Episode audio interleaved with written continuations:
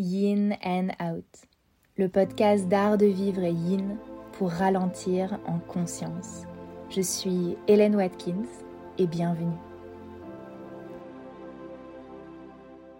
Bonjour, bienvenue sur Yin and Out. Je suis super contente de vous retrouver aujourd'hui accompagnée avec une personne qui me tient énormément à cœur, que j'aime beaucoup et avec qui je partage beaucoup de projets, de projets dans lesquels elle m'a emporté. Donc, euh, je suis euh, super ravie euh, de l'avoir avec moi sur le podcast. C'est Eugénie. Bienvenue Eugénie. Merci Hélène, je suis ravie d'être avec toi. Eugénie qui est euh, nulle autre que la fondatrice de Bloom, euh, le premier studio de méditation moderne à Paris, qui aujourd'hui euh, se déploie en plusieurs lieux et en une application, rien que ça. Eugénie, est-ce que tu peux te présenter en quelques mots? Oui, alors merci Hélène, je suis ravie d'être avec toi aujourd'hui. On s'est rencontrés il y a un peu plus de trois ans euh, juste avant le confinement, je crois, et ça a été une des plus belles rencontres de ma vie. Donc, je voulais juste poser ça là avant de me présenter. Euh, donc, moi, je m'appelle. Elle va me faire pleurer au début du podcast. On est mal barré. C'est parti. Euh, alors, je m'appelle Eugénie, j'ai fondé Bloom il y a à peu près trois ans et Bloom, c'est né de globalement mon expérience avec la méditation qui a profondément transformé ma vie. il y a à peu près sept ans, euh, j'étais journaliste pour une chaîne d'information américaine et dans le cadre de mon métier, on m'a envoyé couvrir euh, tous les attentats entre 2015 et 2018 en Europe. Et ça a énormément euh, créé en fait du stress dans mon esprit à tel point que j'arrivais plus à le gérer. ça n'aurait pas dû arriver, mais j'ai pas du tout su gérer ça. Et la méditation, ça m'a vraiment permis de prendre soin de ça. Donc, ça a tellement transformé ma vie qu'à un moment, je me suis dit, en fait, il faut que j'arrête le journalisme et que euh, je me lance vraiment dans la méditation parce que c'est ça, mon ikigai, ma raison de vivre, euh, ce qui me fait du bien. Et donc, j'ai lancé euh, Bloom. Alors, cette idée, elle est venue fin 2019. Je travaillais encore pour la chaîne d'information et hum, j'ai quitté mon job juste après en revenant du, 20, du G7, pardon. Euh, de Biarritz, euh, là où tu es aujourd'hui. Euh, et, voilà, j'ai annoncé que j'allais lancer un studio de méditation. Alors au début, on s'est un peu moqué de moi en se disant, bon, ok, d'accord, elle fait un burn-out. et puis, j'ai essayé de trouver des lieux dans Paris. J'ai trouvé un premier lieu, donc à Étienne Marcel. J'ai signé mon bail en 2020. Et le Covid est arrivé pour tout retarder. Voilà, donc ça a été un un vrai moment où j'ai pu aussi euh, prendre plus de temps pour réfléchir au projet finalement. Euh, et ça a été un moment où ça a permis de démocratiser encore plus la méditation. Donc je dirais pas que c'était un blessing euh, le, Covid, mais c'est sûr que en, tout cas pour moi, ça m'a permis de prendre plus le temps de savoir exactement ce que je voulais faire avec la méditation. Voilà, donc c'est comme ça que Bloom est né. Donc aujourd'hui, on a un studio à Étienne Marcel, celui que tu connais très bien, dans lequel tu donnes, quand tu viens à Paris, de sublimes cours de yin yoga et aussi de méditation sonore. Et on a donc une autre salle jour dedans, une chambre de sel rose de l'Himalaya. On propose aussi beaucoup d'interventions en entreprise. C'est un grand développement de notre activité. Et enfin, on a lancé dernièrement notre application de méditation dont tu fais évidemment partie, Hélène, qui est la spécialiste du yin sur notre appli. Je vous invite à regarder puisque vous avez deux semaines d'essai gratuit. Et j'en ai pas parlé mais on fait aussi des retraites. Alors, on n'en fait pas beaucoup, on n'en fait que deux ou trois par an, parce qu'on a plein de choses à faire en plus. Et on fait aussi des formations de méditation. Voilà, c'est à peu plein de choses. Et j'invite les gens aussi à aller voir euh, ton studio, euh, que ce soit s'ils sont à Paris ou euh, en ligne, même voir des photos, parce que c'est vrai que Bloom, c'est quand même un lieu extraordinaire. Tu as vraiment fait un énorme travail pour que ce soit si unique. Il y a une salle nuit, on a l'impression que le ciel est rempli d'étoiles. il y a une salle jour avec euh, de la, je sais pas si c'est la thérapie par la lumière, là, les lumières qui changent et tout. Enfin, voilà, plus un mur végétal. Enfin, bon, c'est vraiment un lieu euh, où tu as mis beaucoup d'énergie et qui est magnifique. Donc, euh, voilà, je, je recommande d'aller voir parce que ça, ça vaut vraiment le coup. Bon, Génie, on va rentrer dans le vif du sujet. Mmh. Euh, on va parler méditation ensemble, bien sûr. Et du coup, pour commencer, bah, je me disais, c'est quoi la méditation? Comment on peut la définir? Parce que c'est pas évident. Et parfois même pour les méditants, ce n'est pas évident de dire euh, quand est-ce que je suis en état méditatif. Enfin, voilà, ça peut être euh, un concept un peu compliqué à comprendre. Donc, est-ce que tu mmh. peux nous dire qu'est-ce que c'est, puis à quoi ça sert, qu'est-ce que ça apporte la méditation? Pourquoi est-ce que c'est bien d'en faire? Bien sûr. Alors, euh, c'était le sujet de la session de la formation que je donnais hier et euh, j'ai répondu à cette question en trois heures. Donc là, je vais le faire en beaucoup plus succinct, en juste quelques minutes. Je vous donne quelques clés. Aujourd'hui, dans notre société, quand on parle de méditation en Occident, on sous-entend la pleine conscience. C'est vraiment la forme de méditation qui est la plus démocratisée dans nos sociétés aujourd'hui. Et donc, la pleine conscience, qu'est-ce que c'est? C'est une pratique de méditation qui vient à l'origine du bouddhisme et qui a été largement laïcisé à la fin des années 70, notamment par un médecin américain qui s'appelle le docteur John Kabat-Zinn, qui a d'abord en fait voulu tester les bienfaits de la méditation sur ses patients en cancérologie dans les hôpitaux euh, et qui s'est rendu compte des bienfaits après huit semaines. Et donc il a lancé un programme qui s'appelle le MBSR, euh, en anglais Mindfulness Based Stress Reduction Program, en français Programme de réduction du stress par la méditation, par la pleine conscience plutôt, et qui est un programme que l'on fait en huit Donc d'abord, il a proposé ça dans les hôpitaux, et puis après, comme ils sont rapidement rendus compte des bienfaits, vraiment évidents de ce cycle, ils se sont dit, mais pourquoi pas le proposer au grand public et euh, à toutes les personnes euh, voilà, qui seraient intéressées pour prendre soin de leur stress, puisque le stress aujourd'hui, c'est le fléau quand même de notre société, il faut le dire. Euh, c'est ce qui déclenche aussi beaucoup de maladies.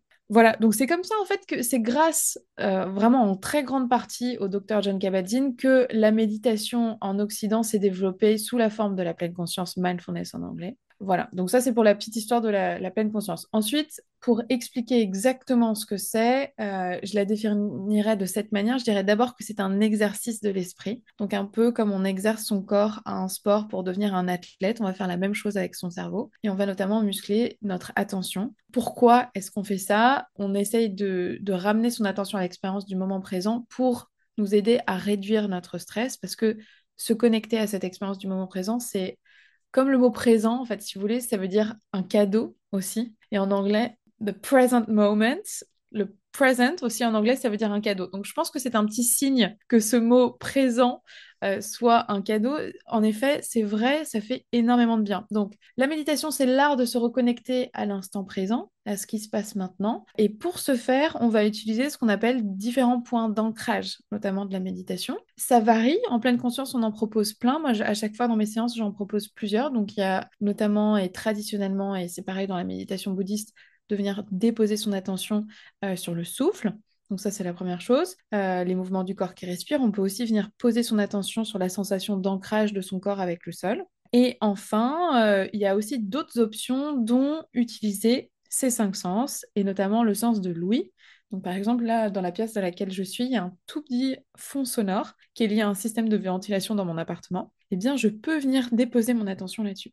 Ça, c'est aussi intéressant puisque la méditation, c'est une reconnexion au sens. Alors après, tu m'as demandé, mais alors finalement, pourquoi méditer Enfin, ça sert à quoi? La science aujourd'hui nous prouve énormément de bienfaits de la méditation. Le premier, c'est la réduction du stress, c'est clair. Et c'est pour ça que John Kabat-Zinn a lancé un cycle de réduction du stress par la pleine conscience. On le voit, la méditation aide vraiment à réduire son stress sur le long terme. Donc ça, c'est quand même exceptionnel. Ensuite, ça vous aide à mieux réguler euh, vos émotions. Moi, c'est ce qui m'a intéressée puisque je suis euh, hypersensible. Vraiment, la régulation des émotions au travers de la méditation, c'est un cadeau euh, pour faire de la place à ce qui est là, mais aussi pour prendre soin de ces émotions. C'est-à-dire que peut-être que ça déborde dans ma poitrine, mais du coup, la réaction qui va découler de cela sera plus mesurée que si je ne méditais pas. Et la dernière chose, c'est que dans votre cerveau, ça va venir activer le système nerveux parasympathique que tu connais bien euh, en faisant de vide. Donc, juste pour résumer très rapidement, dans notre cerveau, on a deux parties dans notre système nerveux, pardon. On a le système nerveux euh, autonome qui comprend donc deux parties, le système nerveux sympathique et parasympathique. Le sympathique, c'est tout ce qui va être euh, en lien avec nos réactions face à une menace perçue. Donc, c'est ce qu'on appelle le combat ou la fuite, fight or flight en anglais. Donc, euh, je prends souvent un exemple un peu débile, mais on fait un jogging euh, dans un parc et on se retrouve euh, face à un ours. A priori, ça va pas nous arriver en France. Qu'est-ce qui se passe? Là, c'est mon système nerveux parasympathique qui prend le dessus et qui me dit Ah là, vite, Eugénie, prends la fuite tout de suite. Donc ça, c'est ça. Ou alors, ok, là, j'ai plus le choix, il est trop proche de moi, il faut que je me batte avec l'ours. Donc ça, c'est vraiment un exemple très grossier, mais c'est pour vous donner une idée très simple. Ça, c'est le système nerveux sympathique. On en a besoin pour notre survie. Et le parasympathique, vous avez bien compris ou vous devinez déjà que en méditation, on n'active pas le système nerveux sympathique, on active le parasympathique qui ramène du calme dans nos corps, qui en fait active toutes les fonctions involontaires de notre corps, comme la digestion, comme la régulation de mon souffle, de mon rythme cardiaque. Donc ça va apaiser le corps, vous allez avoir un meilleur sommeil, euh, vous allez avoir une meilleure digestion, c'est quand même euh, très très bien tout ça. Donc ça active le système nerveux parasympathique. Et la dernière chose, c'est que c'est prouvé scientifiquement, et ça c'est totalement dingue, ça augmente la matière grise dans le cerveau. Ça c'est quand même fou. Et notamment, ça va venir booster toutes les parties euh, de l'hippocampe qui sont en lien avec la mémoire. Donc, vous allez avoir une meilleure mémoire, meilleure capacité d'attention, de concentration. Et ça va réduire aussi euh, légèrement l'amygdale, euh, qui chez les femmes sont souvent quelque chose qui est plus développé, notamment quand on a des enfants, ça se développe encore plus, le cerveau de la femme change, et pour nous aider à être un peu moins stressés. Voilà. C'est tout ça. programme. Et le dernière chose, il faut que je dise ça parce que c'est tellement important. La, clé, vraiment la clé, c'est de méditer régulièrement. Si vous le faites une fois par-ci, par-là, je ne peux pas vous assurer que vous allez en ressentir les bienfaits. La science nous dit à peu près une dizaine de minutes par jour. Ça peut être une pratique formelle, comme la pratique assise de méditation, mais ça peut être aussi une pratique informelle, comme manger en pleine conscience, ou alors écouter quelqu'un en pleine conscience, etc. Voilà. Faire du yin yoga en pleine conscience. Faire du yin yoga en pleine conscience. D'ailleurs, il y a une session de yin yoga en pleine conscience sur l'appli faite par toi. Je vais rebondir sur ce que tu as dit au tout début. Tu as dit euh, que quand on parlait de méditation, on parlait souvent de pleine conscience, en tout cas euh, nous euh, en Occident. Mais du coup, il y a d'autres styles de méditation. Moi, j'aime bien dire souvent, euh, parce que je parle beaucoup aussi de pleine conscience, parce qu'en yin yoga, bah, c'est en lien avec la pleine conscience. Donc, je dis souvent, en yin, on mélange avec la pleine conscience, qui est un style de méditation. Mais est-ce qu'on peut un peu aborder le fait qu'il y a d'autres méthodes de méditation? En fait, elles sont assez nombreuses. Et mmh. quelles vont être un petit peu les différences euh, entre tout ça? Mhm. Il y a différents courants. Donc, je dirais que le courant majeur, c'est les méditations bouddhistes que tu vas retrouver en Asie, euh, au Japon, en Chine, au Tibet, etc. Euh, et, et, vraiment, la racine de la pleine conscience vient du bouddhisme, des grands principes euh, du bouddhisme, mais la pleine conscience, c'est quelque chose qui est laïque, donc il n'y a pas de référence spirituelle, culturelle ou religieuse. C'est là où ça se différencie du bouddhisme, c'est quand même une religion. Donc, il y a dans la pratique de cette religion, la méditation a une très grande place. Voilà, et même d'ailleurs dans, dans le sens du mot méditer, euh, à l'origine, notamment les chrétiens avaient amené cette notion de prière. Donc on peut trouver parfois ce sens un peu religieux euh, dans le mot méditation. Donc oui, la méditation, ça vient du bouddhisme. Les bouddhismes, c'est vraiment nos frères, les frères de la pleine conscience. Enfin, c'est tellement lié. Et je pense que c'est important d'honorer cette racine. Je trouve que trop souvent en pleine conscience, on, nous dit euh, en une phrase, la méditation de pleine conscience vient du bouddhisme ou s'inspire du bouddhisme. Ok, est-ce qu'on peut développer un peu plus? Donc ça, c'est intéressant. Dans notre cycle de formation, on étudie vraiment ça avec Sylvie, notamment toutes les méditations bouddhistes et l'histoire de la méditation. Je trouve que c'est un sujet absolument passionnant. Il y a aussi un autre courant qui est très intéressant. En Inde, la méditation, c'est assez différent du bouddhisme. Toi, tu le connais bien avec le yoga. Mais notamment, euh, si j'ai bien compris, hein, dans mon yoga teacher training, les ashtanga, donc les huit étapes pour arriver à samadhi, qui veut dire un peu euh, l'étape après la méditation un peu proche du nirvana finalement, eh bien, euh, toutes ces étapes, donc euh, les yamas, niyamas, que je dise pas n'importe quoi, ashtanga, pranayama, pratyahara, euh, dharana, dhyana, samadhi, tout ça, toutes ces, toutes ces huit étapes, dont les postures, dont la respiration, amènent en fait à la méditation. Donc le but du yoga, d'après ce que j'ai compris, et selon le hatha yoga, parce que je sais qu'il y a plein d'écoles différentes, c'est la méditation.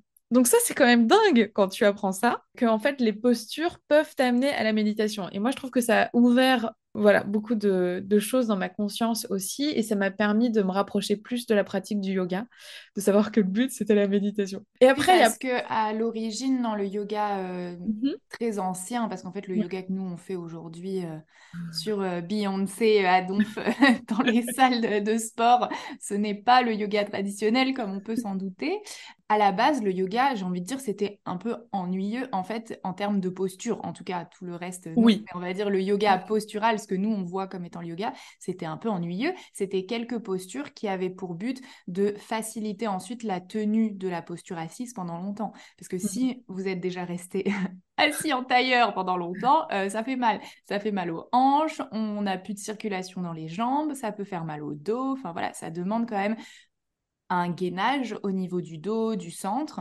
et mhm. une souplesse au niveau des hanches, une aptitude aussi à maintenir hein, l'effort, parce que malgré tout, même si on le fait très régulièrement, on va pouvoir augmenter notre tolérance.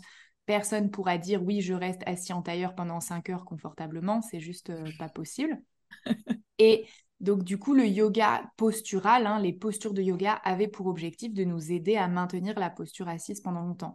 Mais du coup, vous vous doutez bien en entendant ça que euh, toutes nos postures euh, un peu plus acrobatiques, rigolotes, etc., qu'on a en yoga dynamique, bon, bah, c'était pas, euh, c'était pas le but, quoi. Enfin, voilà, tenir sur les mains n'aide pas à la méditation, en tout cas dans sa forme assise. Après, peut-être ça aide mmh. à, à booster la concentration, voilà l'effort ou je ne sais pas. Mais en tout cas, en tant que tel, rester assis pendant longtemps, ça va pas nous aider. Donc, euh, les postures de yoga, de base, c'était pas euh, un festival de postures rigolotes, c'était vraiment quelque chose d'un peu euh, bah, simple avec cet objectif, en effet, de rester assis pendant des heures pour méditer. C'était le but ultime. Oui, c'est ça. C'est ça, et c'est ce que j'ai bien compris aussi de mon training. Et si mes maîtres passent par là, j'espère que je dis pas de bêtises, mais ce que j'ai bien compris, c'est vraiment de, rééquilibrer euh, ces chakras au travers des postures. Alors après, en fonction des cours que tu fais, tu peux travailler sur euh, certains chakras en particulier pour te permettre au travers des postures, au travers de la respiration, euh, de quitter un petit peu le mental et d'arriver dans cet état de méditation. Donc, euh, donc voilà, c'est assez différent en fonction des cultures, mais on, sent vraiment qu'il y a quelque chose qui se rejoint sur, euh, sur ce terme de, méditation. Et je retrouve beaucoup, même dans mon training de yoga, voilà, des choses qui se recoupent avec la pleine conscience, même si c'est plus spirituel, en effet, euh, c'est quand même super intéressant. Puis après, donc pour terminer sur les différents styles de méditation, il y en a des tonnes, donc je ne vais pas non plus tous les nommer, il y en a notamment un qui est assez connu aux États-Unis, qui s'appelle la méditation transcendantale et qui, euh, alors, se rapproche un petit peu de la pleine conscience et en même temps, euh, c'est juste de se répéter un mantra ou alors un mot euh, mais des centaines de fois pour que ça rentre dans notre esprit. Donc ça, c'est euh, quelque chose qui, personnellement, moi, m'a jamais vraiment attiré, mais même si j'utilise des intentions, etc., euh, dans mes pratiques, je sais que ça peut marcher. Il y a beaucoup de personnes pour qui ça marche bien, dont Jennifer Aniston, qui est fan euh, de cette méthode de méditation, où finalement, tu te convaincs, par exemple, tu vas te répéter, je suis forte, je suis forte, je suis forte, et c'est vrai qu'après t'avoir dit 100 fois, je suis forte, tu ressors, tu te dis, ok, je suis forte. Donc ça marche, mais c'est pour moi c'est quand même assez assez différent et je sais que notamment Deepak Chopra, il utilise aussi euh, des techniques où euh, tu vas venir fixer ton attention sur le fait que tu chantes un mantra. Donc là, ça revient un petit, peu aussi avec la philosophie yoga de la méditation. On utilise des ohms, on utilise des chants aussi parfois pour venir fixer son attention. Donc c'est intéressant. Mais on, comprend que au travers de ces différentes méthodes, on peut venir déposer son attention quelque part. Je pense que c'est ça aussi qui est important, c'est peut-être le dénominateur commun bah, de toutes ces pratiques. Après, attention, attention, attention, il y a beaucoup de charlatans. Donc, comme partout, dans le yoga, dans la méditation, dans tout ce qui peut euh, se rapprocher un petit peu de la spiritualité, il y a beaucoup de personnes qui vont vous proposer tout et n'importe quoi. Pour moi, c'est très important de parler de ça et de bien vérifier les formations des personnes avec qui vous allez méditer. Voilà, on ne va pas se retrouver dans World World Country ou dans des... des, cultes euh, ou autres, c'est quand même important de, pouvoir faire confiance et d'avoir des personnes euh, voilà, qui ont des vrais euh, diplômes, des vraies qualifications devant vous. N'est pas pro au chaud, Eugénie. au chaud Non. je veux le dire honnêtement, non. Même, si, il a fait des méditations qui sont cool quand même. Mais il a fait des méditations qui sont cool, mais je crois que je crois que c'est un de mes profs de yoga. Il faut que je vérifie l'information en tant qu'ancienne journaliste, mais qui euh, il a la plus grande collection de Rolls-Royce euh, au monde ou un truc comme ça, ou de voitures. Enfin, c'est hallucinant. Oui, il était connu pour ses Rolls-Royce. Je ne suis pas experte euh, en termes de qui a la plus grande collection, mais oui, il en avait beaucoup, absolument. Bon. Mais après, comme n'importe quel courant qui amène une dérive, il y a toujours des trucs positifs parce que si tout était naze, personne n'y serait allé de toute façon. Exactement. Je pense qu'il y a, y a un certain charisme de ces personnes qui attirent beaucoup. Mais après, le problème, c'est que l'humain reprend le, dessus, et notamment les, les parties moins sympas de l'humain, dont le pouvoir, dont l'argent, dont le sexe. Et là, ça devient compliqué. Donc, il faut bien rester ancré, garder son intention en son cœur et surtout rester humble. Je trouve que c'est tellement important, c'est une qualité qu'il faut vraiment pouvoir rechercher. Et je sais qu'en yoga, notamment, il y a cette philosophie de plus je sais, plus je me rends compte que je ne sais rien. Et ça, bah, si t'es pas humble en te disant ça, euh, bon, je sais pas ce qui va marcher pour toi. Oui, ça c'est l'évolution de la conscience. C'est euh, je suis euh, consciemment quelqu'un qui, qui a conscience de tout ce que je ne connais pas, de à quel point je suis limitée. Alors que parfois, quand on est tellement inculque sur un sujet, au final, on pense que les choses sont faciles. Par exemple, moi, je n'y connais rien en foot. Peut-être je vais penser que c'est facile de choisir des joueurs pour euh, faire euh, l'équipe du monde. Bah oui, tu prends ceux qui courent le plus vite, celui qui tape le plus droit. Allez, hop, on les embarque. Ça doit être facile. Voilà. Alors que plus tu commences à approfondir un sujet, plus tu réalises à quel point, ben, au final, il y a énormément de choses à apprendre euh, sur, sur ce sujet et que ce n'est pas si simple. Exactement. Tu as tout dit. D'où l'intérêt de rester humble. voilà. Bon, alors, Eugénie, euh, moi, je voulais qu'on parle d'une chose qui euh, est un peu ta spécialité, mhm. c'est l'autocompassion, qui est aussi du coup une forme de méditation, un courant de méditation. Déjà, c'est quoi la compassion? Nous, en yoga, on a souvent tendance à dire que c'est une émotion à haute vibration parce que c'est une émotion, on va dire, pas facile. C'est plus facile euh, de ressentir euh, de la jalousie, de la colère, euh, voilà, ce type d'émotions qui peuvent peut-être arriver un petit peu plus facilement la compassion, la gratitude, tout ça, c'est des émotions parfois plus dures à déclencher en nous et qui demandent une forme bah, d'éducation personnelle sur euh, ce type de sujet. Qu'est-ce que tu en penses et c'est quoi l'autocompassion et comment ça marche au travers de la méditation? Vaste sujet, c'est passionnant.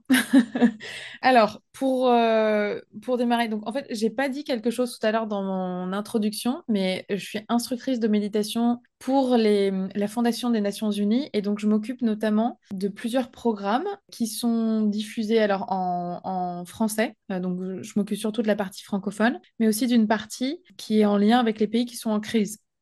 Donc actuellement, euh, voilà, là on s'occupait de l'Ukraine, de l'Afghanistan, je suis sûre que là, il va y avoir de nouvelles mesures qui vont être euh, lancées. Et on a toute une partie euh, sur la compassion, puisque lorsqu'on est humanitaire, souvent, on a tendance à mettre les autres devant soi. Ce programme de méditation avec les Nations Unies, il a pour but de prendre soin des hum, humanitaires qui sont sur le terrain, mais aussi ceux qui ne sont pas sur le terrain. En fait, c'est vraiment pour toutes les organisations de l'ONU. Et les humanitaires ont cette tendance à mettre les autres devant soi avant de s'occuper de soi. Et donc souvent, on arrive à des burn-out ou des dépressions parce qu'on n'a pas pris soin de soi. Et la compassion, c'est vraiment une notion qui est au cœur de leur métier. Ça dépend du métier qu'on fait, notamment euh, pour les médecins, ça peut être euh, euh, difficile au début. On peut vivre un peu le phénomène qu'on appelle l'éponge émotionnelle, où tu vas absorber toutes les émotions des autres, mais tu ne vas pas savoir quoi en faire et ça va être très compliqué pour toi de gérer. Moi, c'est ce que j'ai vécu dans mon job, hein. ça a été hyper dur. J'ai vécu ce phénomène de l'éponge émotionnelle. Donc, la compassion, je la différencierais d'abord de l'empathie. C'est très important, ça, cette différence. Donc, l'empathie, c'est quand tu vas ressentir une émotion par rapport à ce que quelqu'un vit. Et notamment, tu as le sentiment peut-être de se mettre un peu euh, dans, ses, euh, dans ses chaussettes. Je sais pas si on dit ça en français. Tu vois ce que je veux dire? Tu te mets dans sa situation et euh, oh et je me sens pas très bien par rapport à cette personne ou je me sens mal pour elle. Ok, donc ça c'est de l'empathie. Mais le problème de l'empathie, c'est que c'est très bien, mais il n'y a pas d'action après. Et c'est là où la compassion, en fait, va t'aider à agir. Il y a vraiment cette volonté d'agir dans la compassion qui n'existe pas dans l'empathie. L'empathie, ça s'arrête là net. La compassion, ça va plus loin. Et d'ailleurs, la racine du mot compassion, c'est compassio en latin et ça veut dire souffrir avec. Et d'ailleurs, euh, c'est prouvé scientifiquement que euh, quand tu ressens de la compassion, parfois tu peux ressentir euh, les mêmes points de douleur que la personne. Enfin, c'est assez, c'est assez dingue. Au niveau de la souffrance physique, il y a des choses qui se passent là-dessus. Donc, dans la compassion, euh, bien sûr, on ne peut pas ressentir de la compassion pour tout, et, c'est important aussi, je stresse là-dessus, de se créer des barrières saines, notamment quand on est hypersensible comme moi. On ne peut pas aider tout le monde. Et en fait, c'est pour ça que la notion d'autocompassion est d'abord importante avant même la compassion, c'est d'avoir de la compassion pour soi. En méditation, on dit qu'il y a les trois cercles concentriques de l'attention, c'est le moi, les autres mon milieu environnant. Et en fait, tout part de soi. C'est pas égoïste, c'est juste absolument nécessaire de partir de soi. Même quand tu fais une méditation de pleine conscience, souvent on te propose de euh, prendre contact avec euh, ta respiration, la façon dont tu es assis, tu vois, de, se recentrer sur toi. Et ça, c'est important. C'est d'abord moi. Ensuite, une fois que je suis moi, je suis bien, je peux m'occuper des autres. Et après, je peux m'ouvrir à mon milieu environnant. Et c'est comme ça que ça se passe. Et donc, c'est pareil pour le processus de la compassion. Il faut vraiment s'intéresser à soi d'abord. Donc, l'autocompassion, c'est apprendre à s'aimer. Et d'ailleurs, il y a des autrices, je dirais, oui d'ailleurs, c'est marrant, il y a plus d'autrices que d'auteurs sur ce sujet, que en tout cas moi je connais, euh, qui sont exceptionnelles et hyper calées. Il y a euh, notamment Sharon Salzberg, qui est géniale, qui est une des fondatrices, je crois, de l'Insight Meditation Society, qui fait partie du même groupe de copains que Kabat-Zinn, que Jack Canfield, que Tara Brach. Donc Sharon Salzberg, je recommande. Elle a écrit notamment euh, L'amour qui guérit et elle, elle écrit beaucoup sur la notion aussi méta d'amour bienveillant qui est très reliée à l'autocompassion aussi. Euh, donc Sharon Sensberg. Ensuite, les auteurs majeurs, je dirais Tara Brach aussi, qui a notamment une méditation que vous pouvez retrouver aussi sur notre appli qui s'appelle RAIN. Ça, c'est une superbe méditation. C'est un acronyme euh, où vous allez reconnaître en plusieurs étapes. D'abord, reconnaître, analyser, investiguer, nourrir, et après, il y a la pluie de l'autocompassion qui arrive après tout ce processus. Donc, c'est absolument merveilleux. Je vous conseille de faire Rain. C'est pas une méditation facile, mais c'est important pour comprendre cette notion d'autocompassion. Donc, Tara Brach, elle est super là-dessus. Et enfin, il y a celle que j'adore. C'est une médecin américaine qui s'appelle Christine Neff, N-E-F-F, et Christine avec un K qui est texane, euh, qui est médecin, chercheuse et qui, elle, euh, a écrit euh, des livres sur l'autocompassion également. Et vous pouvez d'ailleurs retrouver plein de pratiques gratuites sur son site internet. Et c'est pareil pour Tara Brach. Donc ça, c'est quand même sympa. C'est en anglais. Donc vraiment, il y a des auteurs majeurs qui expliquent bien ce que c'est que l'autocompassion, parce qu'on pourra en parler pendant des heures, mais c'est déjà prendre soin de soi. Il y a notamment une pratique que moi j'aime beaucoup et c'est ce que je peux donner comme conseil, c'est de faire un, body scan de l'autocompassion. Ça, c'est une pratique que propose Christine Neff. Moi, j'adore cette pratique. Le body scan, donc c'est la pratique où on va balayer à l'aide de son attention chaque partie de son corps. Et là, cette fois, on va le faire avec l'œil de l'autocompassion. C'est-à-dire qu'on va remercier, prendre le temps de voir comment est son corps et peut-être amener plus d'espace. Donc, par exemple, comment est mon ventre? Il a mal au ventre? C'est pas grave. Ok, je vais faire plus d'espace à ça. C'est normal qu'il ait un peu mal. Il est en train de digérer. Et donc, tu amènes un peu cette douceur de l'autocompassion vers ton corps et ça fait un bien incroyable. Et vraiment, les bienfaits de euh, la pratique de la compassion, de l'autocompassion, ils sont nombreux et notamment pour développer nos capacités émotionnelles. Et ils amènent aussi euh, beaucoup de joie, en fait, finalement, dans notre cœur. Donc voilà, et ça c'est prouvé scientifiquement, c'est quand même incroyable. Donc il y a ça, et ensuite donc la compassion, euh, une fois que tu t'es occupé de toi, tu peux ensuite t'occuper des autres, mais c'est important de reconnaître ces barrières. Donc à nouveau, je le dis là, mais c'est parce que je le dis souvent aux humanitaires, mais il faut absolument le, comprendre aussi pour soi, qu'on ne peut pas aider tout le monde. Donc on peut ressentir de la compassion, mais on peut aussi choisir un peu vers ce qui nous parle, ce vers quoi on a envie d'aller. Donc ressentir de la compassion, c'est euh, bien, c'est-à-dire je comprends, je reconnais la souffrance de l'autre, je souffre un peu avec elle, mais sans chercher à me stresser trop, etc. Et après, je peux me poser la question de qu'est-ce que je veux faire de ça? Qu'est-ce que je veux faire de ça? Est-ce que je peux aider cette personne? Est-ce que et en fait, on peut même aller plus loin. Il y a encore un autre article que j'adore, mais il qui compare le, le fait de parfois de en anglais c'est fixing, helping, serving. Fixing, c'est donc réparer. Tu as le choix de réparer quelque chose, c'est genre je mets un pansement sur l'hémorragie, je répare. Mais en fait, c'est pas la meilleure solution. Ensuite, tu as helping, aider, mais souvent dans la notion d'aider, il y a une notion de je suis au-dessus de toi parce que je t'aide. Et enfin, il y a la notion de servir. Servir vraiment quelqu'un, se mettre vraiment au même niveau que cette personne sans chercher quelque chose en retour. Pour moi, ça, c'est en lien avec la compassion et l'action qui naît de la compassion. Voilà.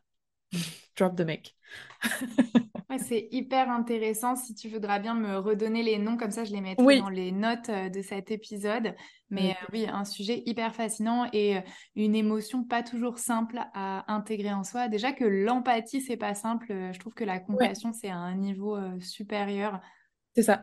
L'empathie, c'est vraiment la première étape. On en a besoin hein, et, et c'est important. Et c'est d'ailleurs pour ça que les tueurs en série ne ressentent pas d'empathie. C'est tellement important pour nous j'aurais pas dû prendre cet exemple, c'est un peu radical, mais voilà, de, ressentir de l'empathie, pour moi, ça fait partie de l'expérience humaine. Si, euh, si, on nous retire ça, euh, si on essaie de déshumaniser, c'est quand même compliqué. Donc l'empathie, c'est important. Et ensuite, qu'est-ce que je peux faire par rapport à ça? Par exemple, tu vois, je, je, passe tous les jours devant une personne qui, euh, qui fait la manche sur le trottoir, qui est pas bien. Bon, je lui l'empathie, c'est je lui fais un petit regard et voilà, je et sinon, est-ce que je peux l'aider? Est-ce que je peux lui tendre ma main? Après, je... à nouveau, on ne peut pas aider tout le monde, mais à notre échelle, est-ce qu'il y a des petites choses quand on ressent cette émotion de la compassion qui nous permettent de nous dire comment est-ce que je peux aider aussi? Ça me fait penser ce que tu racontes. J'avais vu une fois euh, dans Paris une personne sur le trottoir qui tremblotait, euh, mais vraiment de froid. Enfin, voilà. Et euh, en même temps, on est arrivé avec une autre, une autre fille, voilà, devant cette personne, et on était toutes les deux enfin hyper choqués parce que les gens passaient devant et, clairement il avait des spasmes de froid, enfin voilà, ou peut-être même autre chose. Enfin moi je suis pas médecin, je vois quelqu'un qui tremble, je sais pas ce qui se passe. Mm-hmm. Et donc on avait demandé à cette personne, euh, mais ça va, etc. Et euh, il était là, non non c'est ok, enfin un peu presque gêné que on, s'inquiète pour. Euh, mm-hmm pour lui. Et euh, j'ai cette image de cette fille qui avait une énorme écharpe et qui instantanément l'a enlevée et lui a donné. Et ça m'avait vachement touchée. Et je me suis dit, en fait, c'est très simple. Je veux dire, moi, dans ma vie, euh, acheter une écharpe, euh, même chez moi, je dois en avoir 15. Enfin, je veux dire, c'est tellement simple. Mais pour cette personne, je pense qu'à ce moment-là, ça a été vraiment un acte important. Et euh, je me suis dit, bah, en fait, aider quelqu'un, ça peut être aussi simple que, que donner son écharpe à quelqu'un qui a froid dans la rue. Et ça m'avait vraiment émue. Et je m'étais dit, bah, comme quoi, il n'y a pas de petits gestes, quoi. Exactement. Et, et ça, c'était un acte compassionné, tu vois. C'est exactement ça. Et, à nouveau, on ne peut pas faire ça tout le temps, mais quand on peut le faire, quand c'est le moment, quand tu as aussi cette intuition, je pense que quand tu médites, tu te connectes de plus en plus à ton intuition. C'est tellement important de, de s'écouter, de ressentir ce qui se passe, là, de se dire, bah là, en fait, ouais, j'ai pas besoin de ça, je le donne. Moi, je sais que parfois, comme ça, j'ai donné des sandwichs dans la rue ou des, des choses comme ça parce que finalement, je me dis, OK, euh, tu peux t'acheter un autre sandwich, tu vois. Mais, euh, mais voilà, parfois, j'y pense pas ou, je... ou la vie fait que euh, quand tu marches, tu vois pas forcément aussi toutes les personnes qui sont dans le besoin. Et puis, on peut pas aider tout le monde. Voilà, c'est la vérité. Mais ce qu'on peut faire, quand on pense que c'est le bon moment et qu'on peut aider, bah, je pense que pour moi, ça fait partie de l'expérience humaine de pouvoir aider aussi les autres à notre niveau. C'est important. Merci d'avoir écouté cette première partie de conversation avec Eugénie. J'espère que ça vous a intéressé. Sa passion pour la méditation s'entend dans sa voix, dans ses mots. J'espère que ça vous donne envie de euh, creuser un petit peu plus euh, ce sujet et d'explorer euh, la méditation sous différentes formes. La conversation s'arrête ici pour cette semaine et on se retrouve la semaine prochaine avec la suite où on parlera un petit peu plus de spiritualité. Est-ce que la méditation c'est forcément un acte spirituel, une expérience extraordinaire? Est-ce que ça nous amène vers l'illumination spirituelle? Des petites questions euh, que l'on amènera euh, dans notre conversation la semaine prochaine. Et puis aussi, toujours, vous le savez, en fin de conversation, on termine avec des conseils. Donc Eugénie nous donnera des conseils pour commencer à méditer. Et je vous promets que c'est pas les conseils ordinaires qu'on voit partout. Donc écoutez, revenez nous voir. La suite arrive très vite. Merci d'avoir écouté cet épisode. S'il t'a plu, tu peux partager ton avis sur ton application d'écoute préférée et je te dis à très vite pour un nouvel épisode de Yin and Out.